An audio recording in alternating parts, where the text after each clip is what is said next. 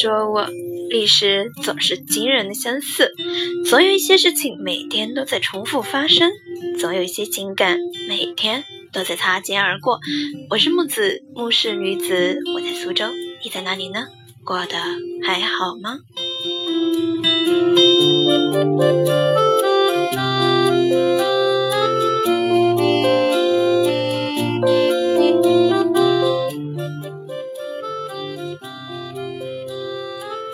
最近受到《奇葩说》节目的影响，“生活需要仪式感”这句话火了。仪式感是什么？它就是使某一天与其他日子不同，使某一时刻与其他时刻不同。正常的身心需要一定的仪式感，在这个小小的仪式中呢，其实就是一种强烈的自我暗示，让自己的注意力更集中、更认真、更用心。仪式感。暗示你必须要认真的去对待这件事。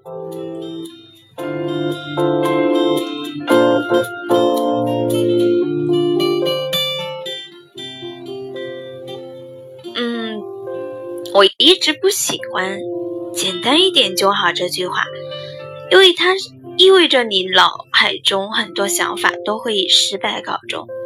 简单点。这三个字可以为任何人的懒惰砌成一座坚固的城墙。无奈的是，我们没有办法反驳这一句话，因为你会不断反思自己是不是要求太多。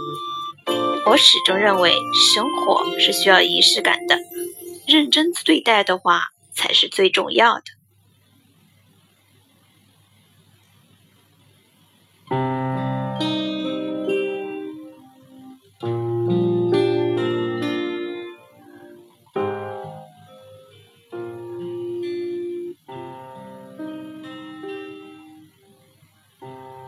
和朋友之间也想试试有什么特别的日子可以过。朋友之间真的很神奇，不会在某个日子突然熟识，也不会因为某个晚上的决定分道扬镳。朋友可能是最不需要刻意庆祝的东西了，身边有人就是馈赠。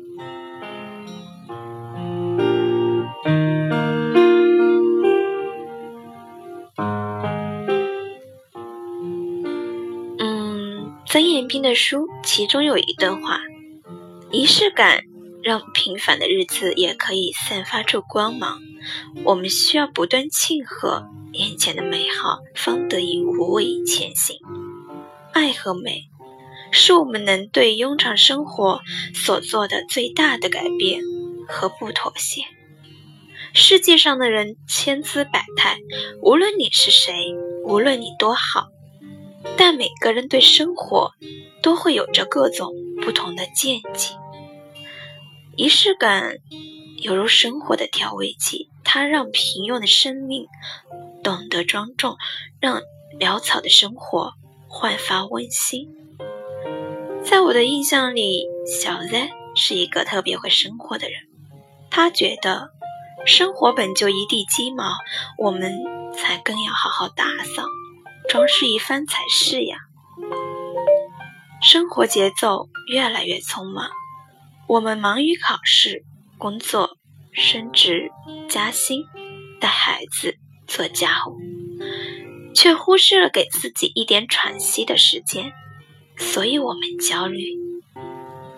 他笑着跟我说：“生活里多点仪式感，会有趣很多。”其实我知道。他无非通过这些小小的仪式，告诉自己，不要辜负每一天的生活，让内心变得丰盈和从容。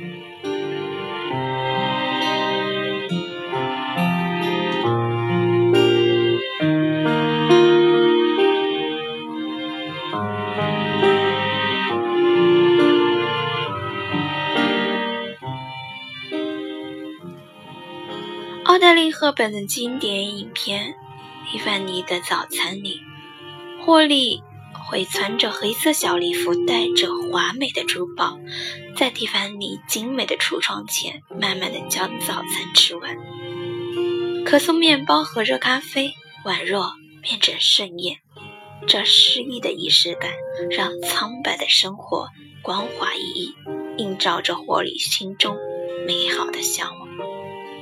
人的一生都是在仪式中度过的，从满月到毕业，从婚礼到葬礼，无数个仪式提供无数个生活，让人们和你一起得到认同。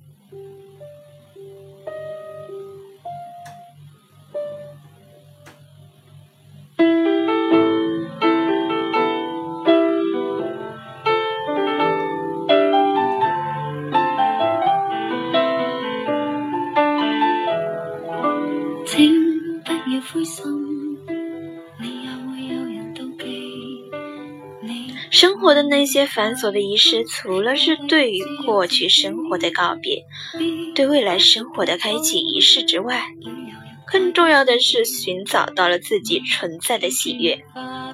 那些看似细腻、复杂、冗长的过程，都是我们对自己、对爱、对生活虔诚又认真的告白。就像梭罗所说的一样。我不如丛林，因为我希望生活的有意义，我希望活得深刻，并汲取生命中所有的精华，然后从中学习，以免让我在生命终结时却发现自己从来没有活过。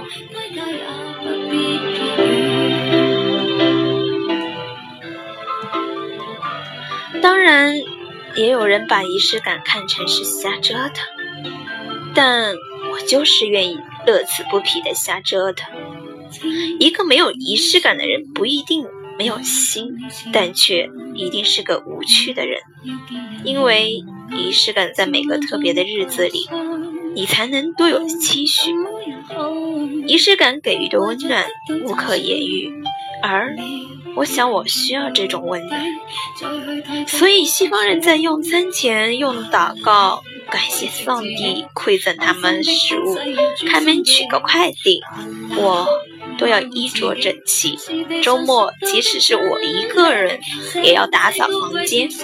芥末章鱼一定要配啤酒，排骨炖豆角要加蒜，吃面要配油泼辣子，这样生活才有时有令。每一天都是日升月沉，本就毫无异样。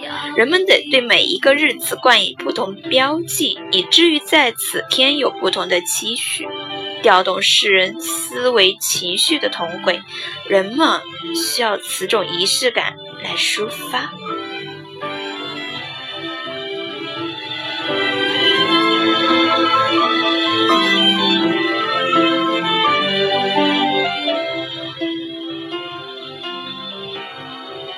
活最沉重的负担不是工作，而是无聊。若不抽出时间来创造自己想要的生活，你最终将不得不花费大量的时间来应付自己不想要的生活。一直想把人生的每一个平凡的瞬间都过得浪漫真诚，愿意花很多心血去证明一些小事的意义。浪漫其实是很奢侈的能力。生活有太多的平淡，细水长流并不是不好，但长久的寡淡会让人麻木，偶尔的隆重可以让你感受那些不一样的情愫。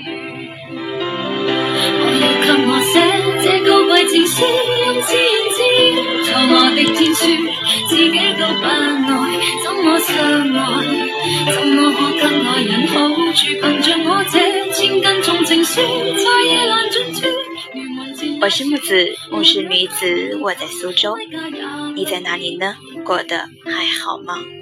我知道你是一个有仪式感的人，晚安。